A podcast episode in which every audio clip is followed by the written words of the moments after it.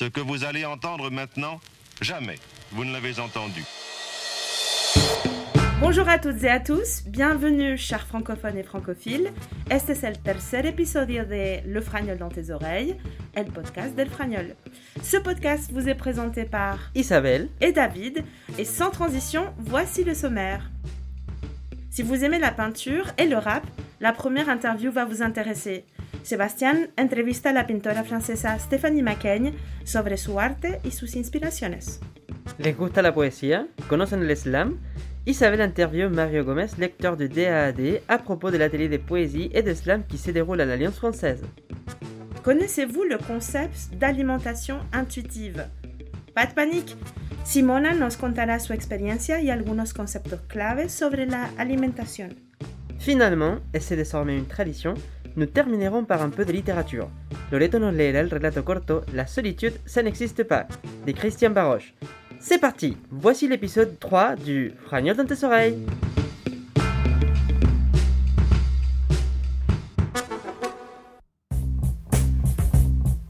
Oye Isabel, ¿te gusta el rap? Sí, escucho a veces. Yo tengo varios vinilos, mira. ¡Wow! Ils sont beaux ces albums Justement, si ce sujet t'intéresse, écoute l'interview que Sébastien a faite de la peintre Stephanie McCain. Dans son art, elle interprète à sa manière des pochettes célèbres d'albums de rap. Merci beaucoup Stéphanie de nous avoir euh, d'avoir accepté notre invitation. Qui es-tu? Je suis Stéphanie McCain, je suis peintre, professeure et je suis également autrice d'une série d'articles culturels. Je suis basée en ce moment à Paris, mais j'ai vécu dans différents pays auparavant, notamment l'Allemagne et Istanbul en Turquie, où j'ai fait ma première exposition en tant que peintre en 2016. Dans l'univers rythmique d'un album, Stéphanie, quel rôle joue la pochette? Alors, dans les années 2000, euh, la pochette d'un album de rap contenait quasiment exclusivement le nom du rappeur ou du groupe et son visage, son portrait. Cela était presque nécessaire pour que le public puisse identifier l'artiste. Avec l'évolution du hip-hop, la révolution du streaming et le fait que le hip-hop devienne la musique numéro un, les photographes et les graphistes ont eu davantage de liberté et le statut de la pochette a évolué. Ce n'est plus seulement la carte d'identité de l'artiste, elle fait maintenant partie intégrante du projet et possède une dimension artistique plus importante. Ainsi, la pochette reflète avec de plus en plus de subtilité l'univers musical d'un album, sa couleur, sa tonalité, son atmosphère. Merci. Très bien. On continue avec la question suivante. J'ai remarqué, Stéphanie, que le plus souvent tu choisis de peindre des personnes, soit l'artiste ou d'autres personnes. À quoi répond ce choix? Avant de commencer cette série autour des pochettes de rap, je peignais déjà majoritairement des figures humaines. Je me suis toujours interrogée sur la façon dont la figure humaine interagit avec son environnement, euh, d'une part, et d'autre part, sur la façon dont cette figure se présente et se révèle. C'est aussi pour cela que j'estime particulièrement des peintres comme Francis Bacon, euh, pour lequel la construction de la figure est indissociable de la construction du tableau dans sa globalité. Ce n'est pas une figure placée à l'intérieur d'une composition, mais les deux se co-construisent et se répondent mutuellement. Parfait, parfait. Et on sait déjà que, comme tu l'as mentionné dans ta petite présentation, tu es prof. Et je voulais prendre une situation d'un entretien que tu as, un entretien que tu as donné euh, sur le site Le Bon Son. Je cite, ça m'inspire d'enseigner, d'autant plus que je n'enseigne pas qu'une langue. En tant que prof de langue, tu enseignes une ouverture sur le monde, sur la diversité des cultures. Et ça nous amène à la question, est-ce que tu réussis à transmettre ta vision de l'art visuel et la musique dans ta méthodologie d'enseignement? Alors euh, oui, donc je suis en effet professeur euh, agrégé d'allemand en lycée. Et cela me tient à cœur, en effet, dans ma façon d'enseigner, de ne pas me contenter d'enseigner une langue, de faire de la linguistique, même si c'est passionnant et si ça fait bien entendu partie euh, du travail. Une langue, ça n'est pas qu'un outil de communication, c'est le vecteur d'une culture, de représentation, d'histoire. Elle cristallise beaucoup de choses et renvoie également à beaucoup de choses de la culture. Et pour rendre justice à cette richesse, il me paraît indispensable de faire, entre guillemets, jouer cette langue au moment de l'apprentissage dans des contextes philosophiques, littéraires, artistiques, etc. Et donc, il n'est pas rare que mon enseignement fasse des détours par la musique, le cinéma, le design ou même l'architecture. D'accord. Tellement fascinant comme, comme idée de, de mélanger l'éducation avec, euh, avec ton, ton travail. Et c'est pour ça que je voulais te poser comme question la dernière question. Pour toi, quelle relation peut-on établir entre l'art et l'éducation? Alors, je ne vais encore une fois parler que de ma conception. Elle n'engage que moi, bien sûr, mais l'art, je pense que l'art doit faire partie intégrante de toute éducation, et ce, de deux manières. D'une part, l'histoire de l'art, qui vient élargir un horizon de connaissances, mais aussi les problématiques, les questions soulevées par les différentes formes d'art et les réponses apportées également par ces formes d'art.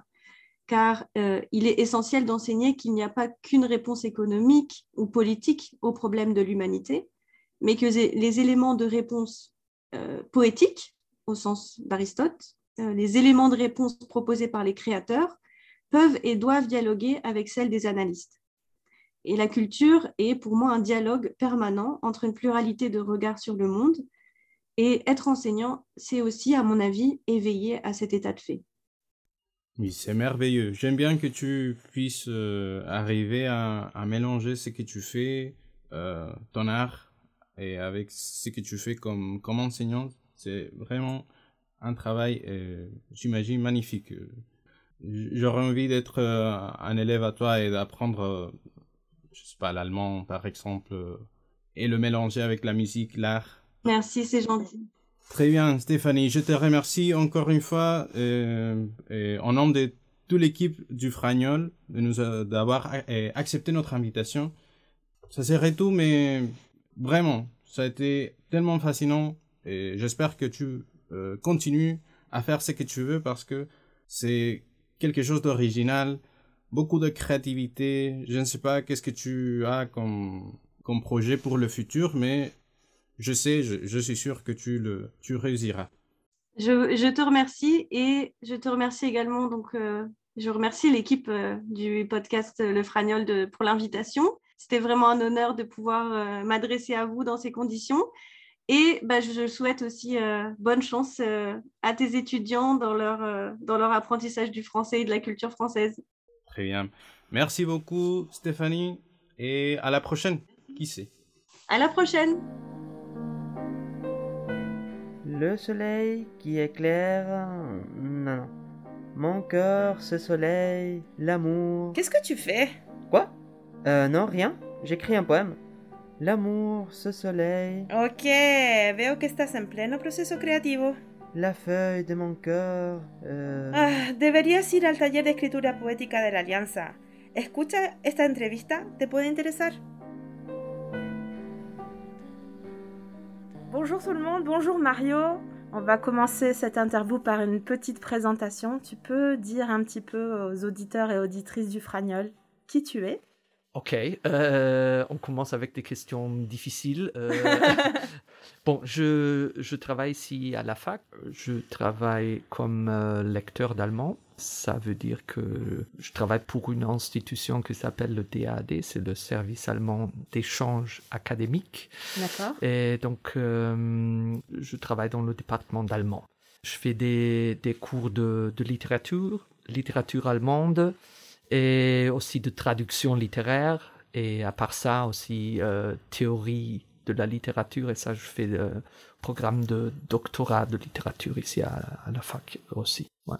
Et puis tu es dans des projets culturels comme le projet de Slam euh, dont on va un petit peu parler tout à l'heure, mais peut-être définir aussi, essayer de comprendre qu'est-ce qu'on entend par Slam. Bon, je suis pas spécialiste moi, mais le, le slam, le poetry slam, c'est une espèce de bataille poétique où euh, les participants font, font en fait ça, une, une, bataille avec, avec des mots. Et... Une joute verbale. Ouais, quelque chose comme ça. Et on a décidé de le faire en, français et allemand. Donc de faire une, bataille franco-allemande où les, étudiants euh, pouvaient utiliser, euh, bon, pas leur langue maternelle, mais, mais les langues qu'ils apprennent ici à l'université pour faire des poèmes, pour, pour se divertir, pour faire euh, des trucs fous. Mm. Parce que ce genre de, choses, on ne le fait pas trop souvent à, à l'université. Donc c'est une euh, disons, c'est un espace où on peut utiliser le langage d'une façon très très libre. Alors, ce qui est bien, c'est que justement, l'idée, c'est pas seulement d'écrire un poème qui va rester comme ça sur le papier. L'idée du slam, c'est de, de l'exposer, de s'exposer. C'est vrai, c'est pas juste écrire, c'est aussi euh, d'être sur un scénario, sur Sur scène D'être sur scène et de d'adresser euh, l'audience, le public. De... Donc ça, ça, ça a un aspect aussi de performatif qu'il faut qu'il faut apprendre à faire et ça, ça fait aussi partie du, du projet. C'est pas c'est pas seulement écrire un texte. Ce qu'on ce qu'on veut faire, c'est d'apprendre à, à, à, réciter, à, euh, à réciter ce texte et de d'être euh, bon d'adresser le public et de, d'étudier la, la, la, performance. Donc c'est un côté théâtral aussi. Alors le vendredi 3 juin a eu lieu la première étape de ce projet. Ça a pris la forme d'un atelier d'écriture d'abord. Comment s'est passé l'atelier? Qu'est-ce que tu as aimé euh, voir? Qu'est-ce que tu as vu dans cet atelier? Euh, oui, ça s'est fait grâce à, l'Alliance française, à Andrea. Euh, on, avait un espace que je crois qui était parfait pour, pour faire ce mm. genre de d'atelier, d'ouvroir.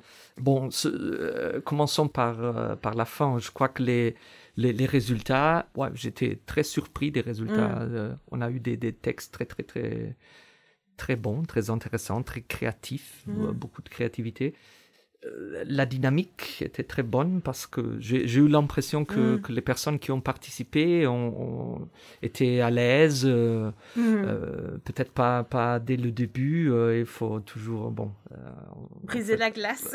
C'est ça.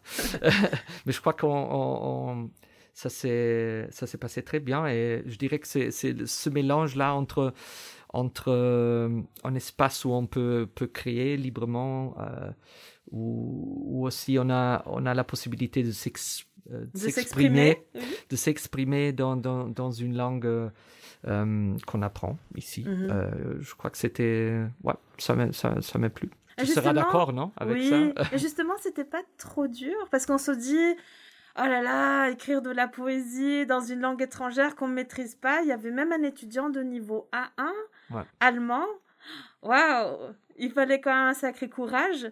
Alors, est-ce que, est-ce que le défi est pas trop grand? Qu'est-ce que tu en penses? Qu'est-ce qu'on y gagne finalement à s'exprimer dans une langue étrangère, même si on la maîtrise pas totalement? Bon, au début, on, a, on avait pensé de faire, euh, euh, de faire la bataille tout court, de, de, mettre euh, tout le monde sur, sur, sur scène, de, de, de, commencer avec un poetry slam. Et là, on, s'est rendu compte que peut-être c'était trop optimiste ou que c'était trop difficile. Oui. Donc là, on a décidé euh, de, de, faire, euh, bon, de commencer avec un ouvroir, un atelier de, de, mhm. poésie, où on, euh, je crois que l'aspect ludique de jouer avec le langue, ça, ça c'était ça qu'on voulait essayer d'instaurer, quoi. Mhm. Donc je crois que ça, ça, à la fin, ça a marché très bien. Et, et, je crois que quand tu travailles dans une langue étrangère qui n'est pas la tienne, tu, cherches toujours des autres stratégies pour, pour t'exprimer. Hmm. Et, et, du coup, ça, ça te rend plus créatif, ouais, ouais. d'une certaine façon. Bon, moi maintenant, je suis forcé de parler de français, donc ça, ça, ça m'oblige à penser plus euh, que le normal. Si je parle en allemand, je, parle d'une autre façon, et donc on arrive à, s'exprimer. Je sais pas. je crois que les résultats sont différents. On arrive à trouver sa place dans la langue étrangère. Oui, oui, oui. Et ça t'amène dans des endroits où, où, où peut-être tu vas pas si tu parles dans ta langue maternelle. Je ne sais pas l'exprimer d'autre façon, mais euh, je crois qu'on. ça permet d'explorer? Ouais, ouais, peut-être on peut le dire comme ça. Ça permet d'explorer, d'aller ailleurs, je sais pas. C'est hmm. ça en fait qu'on fait quand on parle une autre langue. ça te, ça t'amène dans des endroits qui sont nouveaux, qui sont étranges. Et on peut jouer, on peut avec ça. Et l'étudiant là qui tu, tu viens de, euh, de mentionner, c'est Pablo. Pablo, qui, qui, a eu le courage de participer. Euh, je sais pas depuis quand il apprend l'amende, depuis quelques mars. mois. Ouais. et là, je crois que ce qu'il a écrit, c'est incroyable pour quelqu'un qui a très peu d'expérience avec l'allemand, mais là, il a construit un texte qui fonctionnait, je crois. Et bien sûr aussi avec les autres qui, qui étaient étudiants de, de, troisième et quatrième année. Mm. Euh, bon, là, on a beaucoup plus de... de, de comment est-ce qu'on dit? De... De matière, de nuances, de précision. Ouais, tout Mhm. ça, bien sûr. Mhm. La prochaine étape, c'est le 23 septembre? Euh, oui, un nouvel crois. atelier pour préparer la- l'apothéose qui serait la dernière étape, ce serait la scène. Et là, l'idée sera de, de travailler pas seulement comme, comme cette fois, s- on a, on a travaillé surtout sur le texte, Ouais. exclusivement, je dirais, Mhm. sur le texte. Et là, Apprendre à se connaître aussi un petit Et peu. c'était euh, ici euh, aussi un peu euh, euh, l'idée que tu as eue de, de travailler aussi sur, euh, sur scène, Oui. de, de, de s'habituer Oui. à en micro, à je sais pas. C'est, c'est, c'est différent d'être sur scène euh, dans un théâtre. euh, et là, on a la salle de l'Alliance qu'on peut utiliser pour ça. Et je crois que ça sera intéressant, rigolo de voir comme les stratégies qu'ils développent pour ça. ouais. Eh bien, écoute, merci beaucoup Mario d'avoir accepté cette Non, interview. merci à vous. Et on se donne rendez-vous, on donne rendez-vous aux auditeurs et aux auditrices du Fragnol, eh bien, dans quelques mois pour euh, la suite de cette aventure slam. Merci. Merci, merci à toi et merci à tout le monde. Merci au Fragnol. C'est quoi ce nouveau régime? Que onda? De quoi tu parles? Dans cet article, il parle du nouveau régime préconisé par le docteur Requin. C'est un régime à base de pâtes. Eh, no me parece muy serio. C'est carrément chelou, tu veux dire Mejor escucha la experiencia de Simona. Ella nos habla sobre alimentación intuitiva.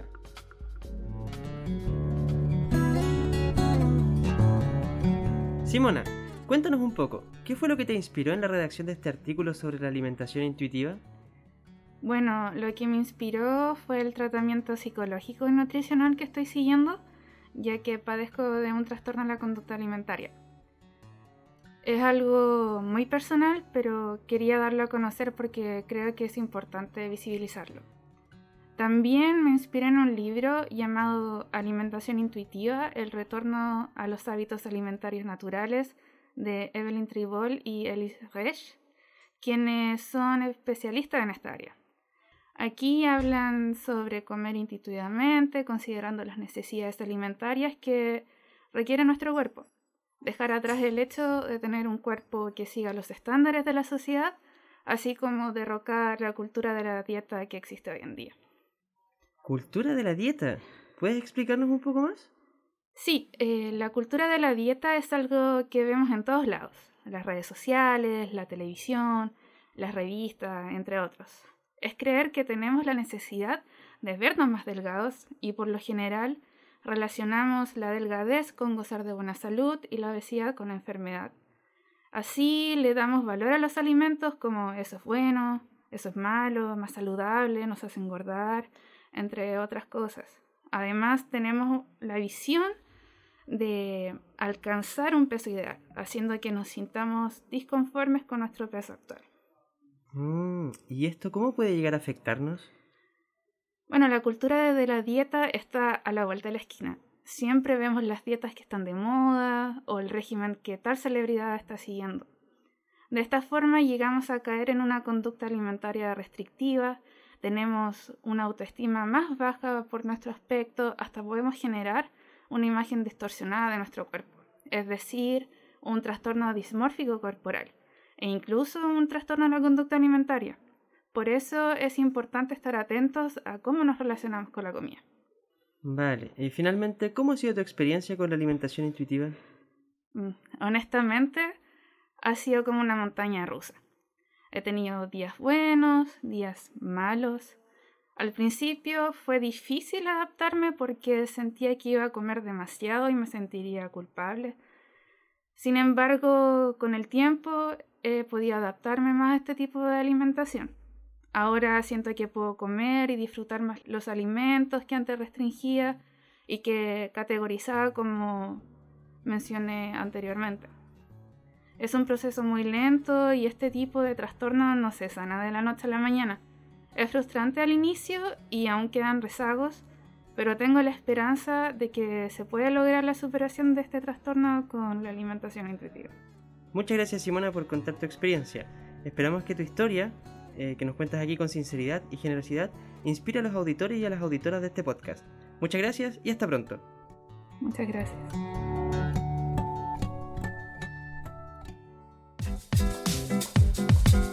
David, je sais que tu aimes beaucoup la littérature. Ah oui, bien sûr. Juan Pablo a choisi pour nous cette nouvelle de Christiane Baroche qui s'appelle La solitude, ça n'existe pas. Oh, super. Ahora escuchemos a Loreto, quien nos leerá esta novela en francés. Y en el próximo episodio escucharemos la versión traducida al español. Pas mal.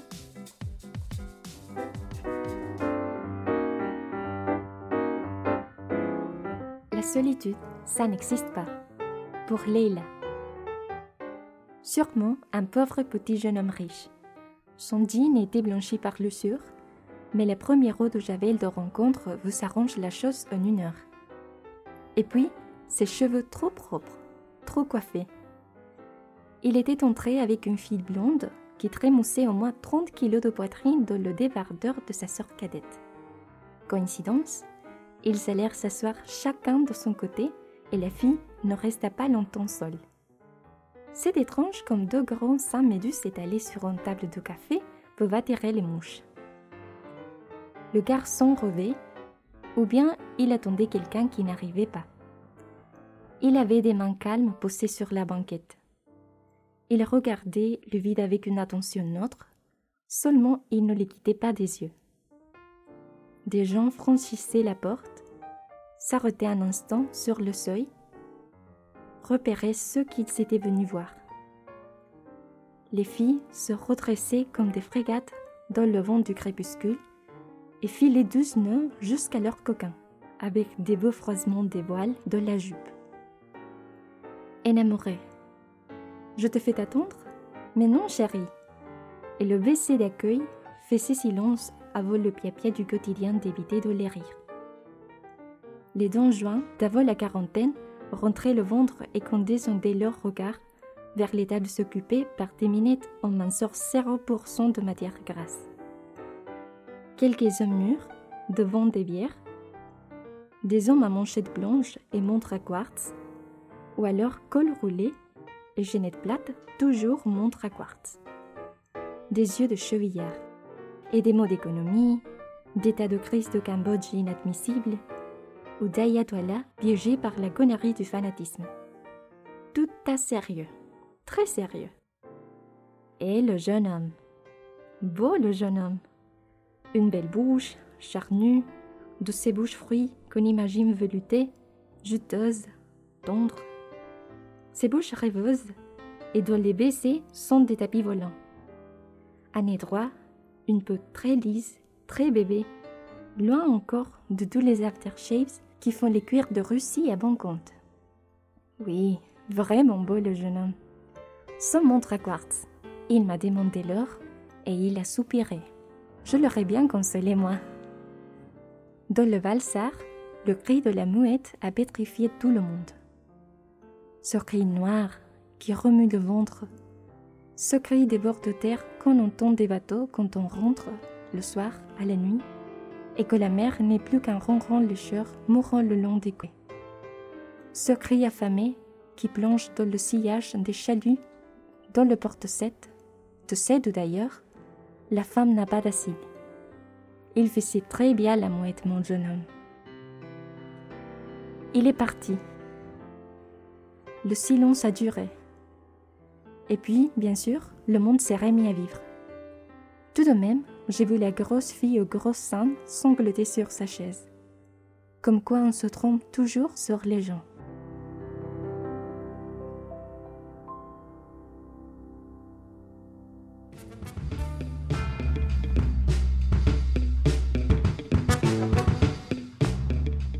Sommes arrivés à la fin de notre troisième épisode du Fragnol dans tes oreilles. J'espère que cela vous a plu. Antes de despedirnos, quisiéramos agradecer a Sebastián, Simona y Loreto por sus intervenciones. Un especial saludo a Stephanie McKay y a Mario Gómez. Muchas gracias por su disponibilidad y participación en este podcast. Merci à elle, merci à eux et rendez-vous dans 4 semaines pour notre prochain épisode. À bientôt!